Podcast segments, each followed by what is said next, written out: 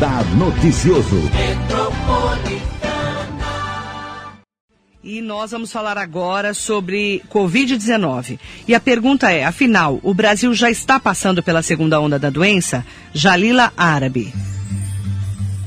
Desde que foi decretado o início da pandemia, em dezembro do ano passado, o mundo ainda não sabia o que esperar. No Brasil, a doença foi decretada em março. De lá para cá, o vírus silencioso e desconhecido já contaminou oficialmente 6 milhões de pessoas. E as projeções não são nada animadoras. O Brasil pode estar passando pela segunda onda da doença.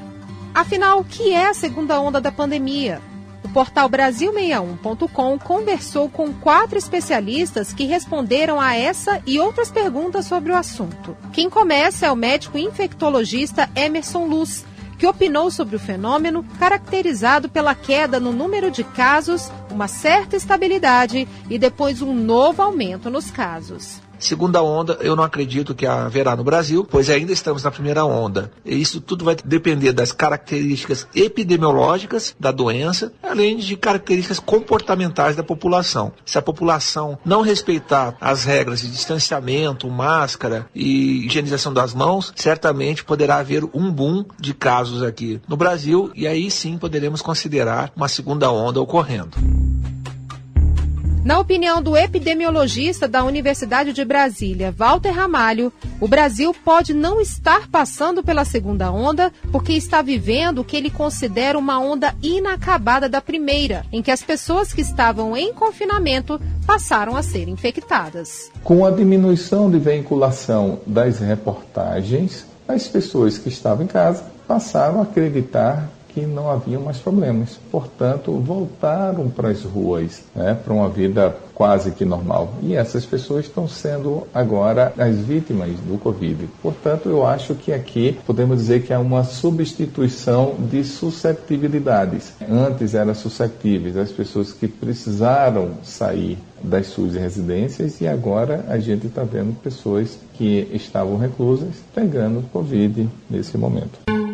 Já para o pesquisador da Universidade de São Paulo, Domingos Alves, o Brasil está sim passando por uma segunda onda. Na avaliação dele, isso se deu pela politização da doença e pelo negacionismo das lideranças brasileiras. Nós estamos numa segunda onda, a revelia do conceito mais claro do que é uma segunda onda a definição de segunda onda não é clara, eu não poderia estar afirmando, e eu estou afirmando que nós estamos numa segunda onda, exatamente pelo negacionismo que nós vivemos no nosso país. É muito grave nós não tomarmos providências agora, com esse crescimento de casos, e esperar essa marola vire uma onda gigante. O professor da Fundação Getúlio Vargas, Walter Sintra, afirma que um dos motivos do crescimento de casos no Brasil após oito meses de pandemia é o relaxamento das medidas de isolamento social. Sobre a segunda onda, ele opina. Esta é uma questão que se diz que o Brasil ainda não conseguiu passar sequer pela primeira onda, já está havendo um novo aumento do número de casos. Na verdade, isso pouco importa.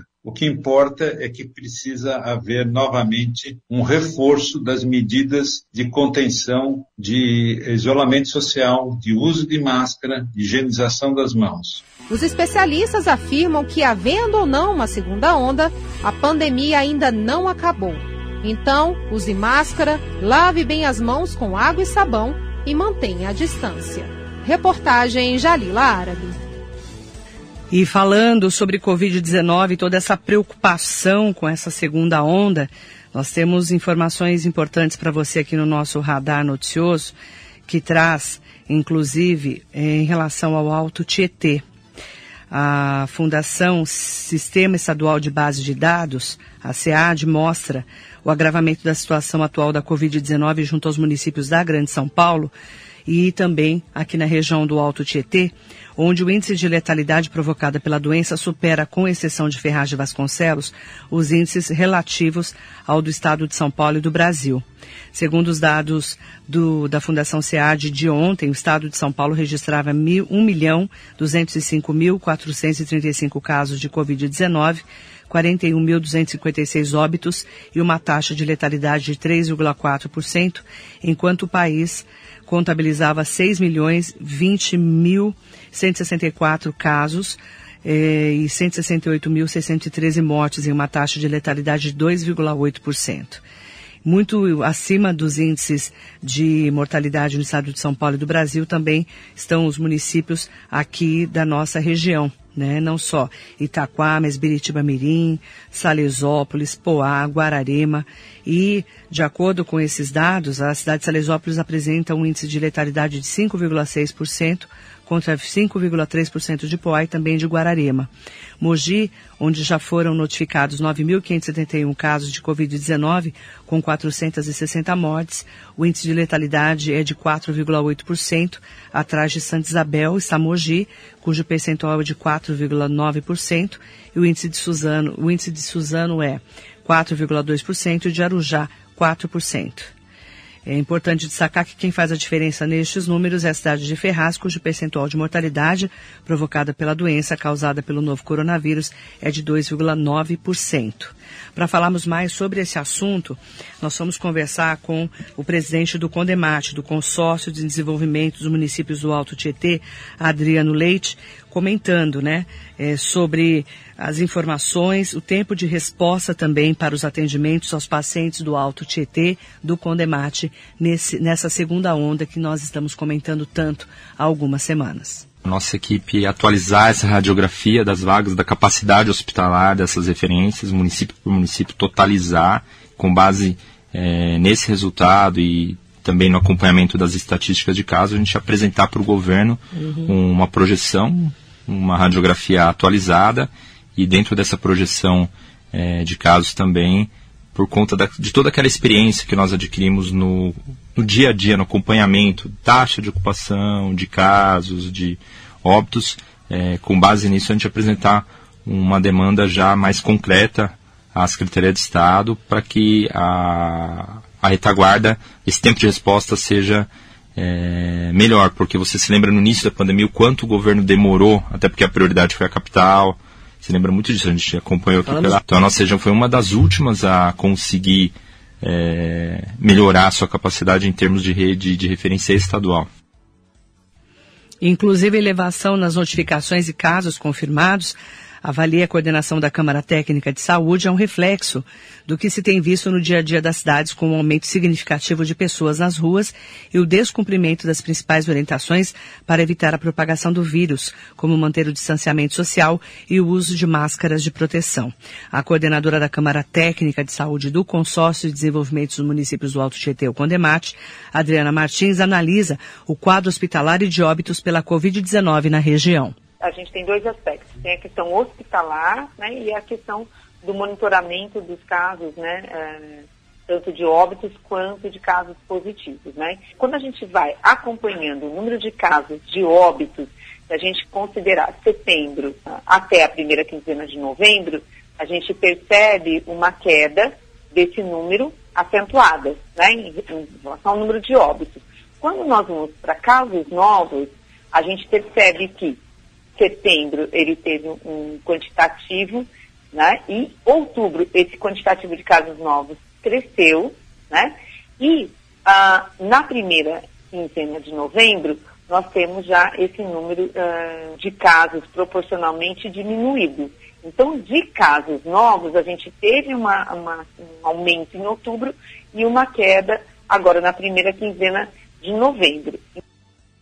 O secretário municipal de saúde da Prefeitura de Mogi das Cruzes, Henrique Naufel, explica que a cidade registra um aumento de casos de coronavírus sustentado, mas com uma retaguarda preparada. Naufel destaca também o processo de readequação do sistema de atendimento aos pacientes com Covid-19 no município.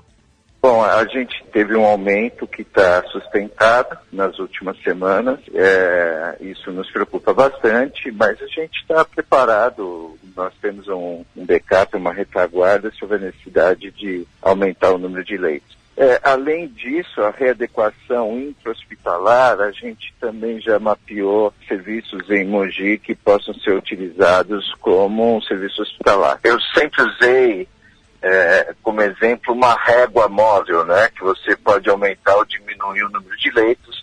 Dentro dos serviços hospitalares. E nós temos equipamentos da prefeitura que podem ser adequados como um, um para o atendimento hospitalar de, de nível eh, primário, nível de enfermaria, com facilidade, né? Nós temos um equipamento próximo ao hospital, como a Unicafísio, nós temos a UPA nova de Jundiapeba, que também tem leitos. Então, havendo a necessidade, a gente pode rapidamente aumentar o número de leitos sem que haja solução de continuidade para atendimento à população. Em época de eleição, o presidente do Condemate, prefeito de Guararema, Adriano Leite, ressalta a importância dos novos governos terem projetos com prioridades voltadas ao combate à Covid-19. Projetar o que é prioridade, a saúde vem em primeiro lugar, vão conseguir um tempo de resposta mais rápido que a pandemia precisa, porque quando vem essa segunda onda, o time dela é diferente. A gente uhum. percebe isso pelos países da Europa. Diferente da primeira onda, digamos assim. Outro fator preponderante. Lá atrás, a população estava mais é, receosa, não sabia direito como isso ia acontecer, relaxou muito, final de ano, Réveillon, algumas atividades que já voltaram. Então, são fatores que mudam totalmente a dinâmica, né? a dinâmica daquela primeira fase que foi mais longa uhum. e só que com as pessoas mais confinadas, respeitando a quarentena. Tudo isso é, nos leva a um cenário preocupante. E apesar da tendência ao crescimento no número de casos de coronavírus na região, a coordenadora da Câmara Técnica de Saúde do Condemate, Adriana Martins, avalia que a redução do número de casos em algumas cidades reflete na retração proporcional ao número de leitos. Então, o que, que a gente percebe nessa condição? Que uh, nós estamos tendo mais casos leves do que casos graves. Né? Então a gente diminui o número de óbitos, em algum momento a gente cresce o número de casos novos. Então acho que isso é uma questão muito importante para a gente considerar. O outro ponto é a questão da taxa de ocupação dos leitos uh, disponibilizados para a Covid. Então é importante ressaltar que com a diminuição do número de casos, né, que teve o seu aumento máximo em julho, né, não só uh, no Alto Tietê, como nos restantes na, na região metropolitana como um todo, é, nós já tivemos essa é, retração. Proporcionalmente, o número de leitos também retraiu. E a coordenadora da Câmara Técnica de Saúde do Condemate alerta para o cuidado que deve se ter ao classificar como segunda onda de coronavírus o registro de aumento no número de casos.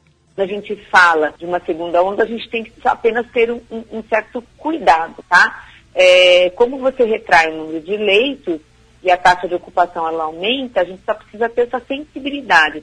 Será que são casos de Covid, são casos de outras doenças respiratórias, dado o momento que houve uma redução significativa desses leitos. Né? A gente pode ver fechamento de hospitais de campanha e mesmo hospitais já estruturados com essa redução.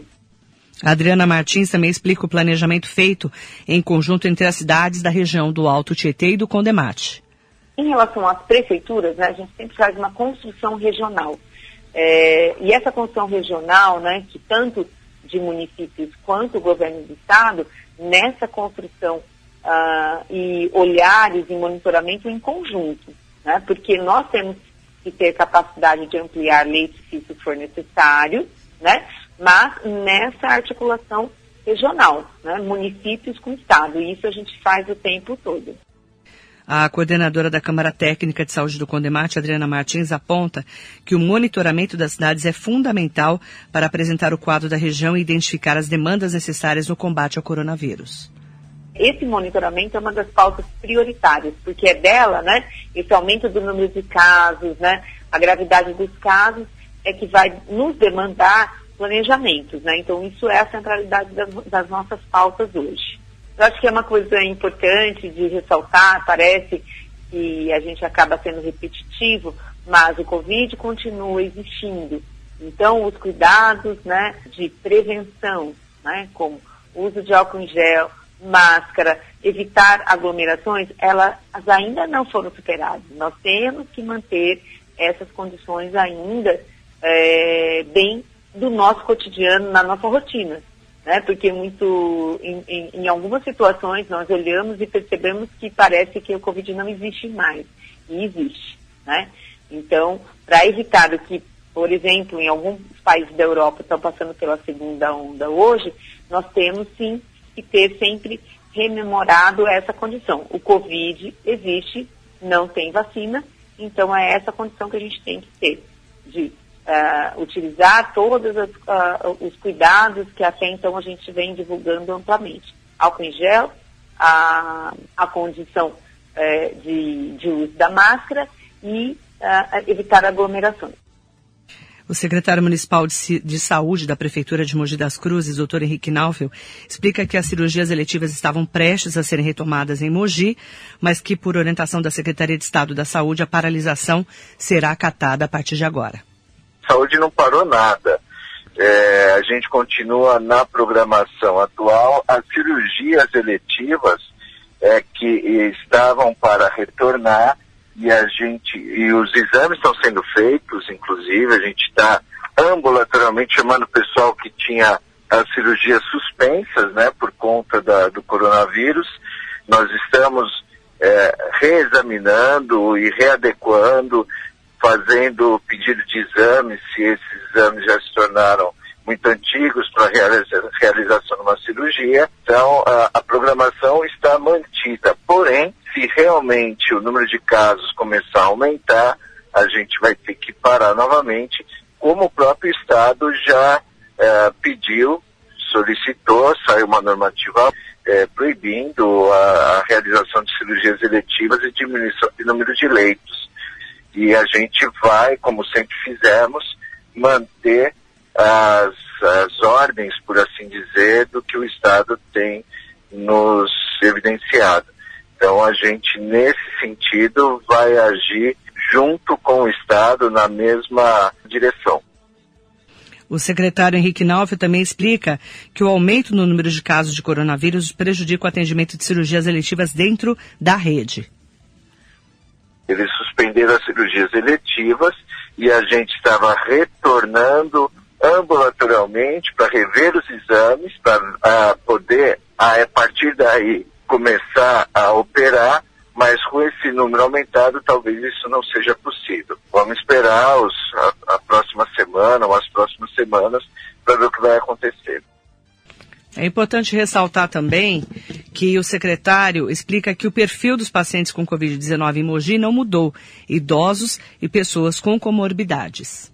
Esse vírus uh, no mundo inteiro, o que se diz é que é o pessoal jovem que saiu mais, os entre aspas, baladeiros, mas é, o que a gente vê dentro do hospital não é isso, continua o mesmo perfil de antes, né? Continua sendo pessoal com comorbidade, é, pessoal de mais idade, é, não mudou o perfil dos pacientes internados. O número de casos a gente até entende, mas a gente se baliza não só é, pelo número de casos, e mais pelo número de casos internados que estão necessitando de um cuidado especial, oxigenoterapia, e esse paciente que não tem modificado o perfil. O Hospital Municipal de Mogi das Cruzes registra ocupação de leitos para pacientes com coronavírus entre 70% a 75%, segundo o secretário de Saúde da cidade. É, a gente tem mantido uma média de 70% a 75% de ocupação, às vezes bate 80% da enfermaria, mas sempre naquela régua móvel, né? Isso que tem nos preocupado, porque é, esse aumento foi um aumento que pode ser de pico apenas, como já aconteceu várias vezes no passado, mas ele tá, houve esse aumento há duas para três semanas e ele está sustentado, não houve uma queda. É isso que fez com que a gente estivesse já se preparando para uma segunda onda real. A reunião com a participação dos prefeitos da região e dos membros do Condemate, que estava agendada para sexta-feira, foi remarcada para os próximos dias devido ao feriado da consciência negra. A nova data ainda vai ser divulgada pelo Condemate hoje. O secretário municipal de saúde, Dr. Henrique Nauf, alerta que outras cidades da região se desmobilizaram no combate à Covid-19 e que isso refletiu o aumento no número de casos em Mogi. Não fui mobilizado para a reunião, então, portanto, deve ter ficado adiada mesmo. É importantíssimo, porque Mogi não se desmobilizou, né? Eu não diminui o número de leitos. A gente readequou, a única coisa que houve foi uh, o hospital de campanha, que a gente tinha feito uma dimensão lá no início, que a gente não sabia o que ia acontecer para 200 leitos, utilizamos na, no pico 50 leitos. E é em cima desses números que a gente tem trabalhado. Porém, as outras cidades se desmobilizaram, né? Então, Itaquá, Poá, Suzano, as cidades menores ao redor, sim, a gente sabe. Mas as, as grandes cidades, com uma densidade populacional maior, elas também se desmobilizaram. Isso é um problema, porque acaba é, desembocando em quem não se desmobilizou, né? Esse cuidado que a gente tem que ter, porque é, se realmente vier essa segunda onda com toda essa força que tem tido lá fora, nos outros países, é, não haverá número de leitos suficientes. Mogi não se desmobilizou, mas as outras cidades sim, né? Tá, então, uma análise do secretário municipal de saúde da Prefeitura de Mogi das Cruzes. E, claro, todos os cuidados redobrados nesse momento da pandemia. Sempre que puder ficar em casa, se tiver que sair, usar máscara, álcool em gel, distanciamento social, evitar aglomerações e principalmente se cuidar nesse momento. A pandemia continua, os números de casos estão subindo. Se cuide, tá? Essa é a orientação da Rádio Metropolitana. Coronavírus. Saiba como se proteger. Lave as mãos com água e sabonete por pelo menos 20 segundos, várias vezes ao dia. Se não puder, use desinfetante para as mãos à base de álcool. Não toque os olhos, nariz e boca com as mãos não lavadas. Limpe e desinfete objetos e superfícies tocados com frequência, como telefone celular, bolsa e corrimãos.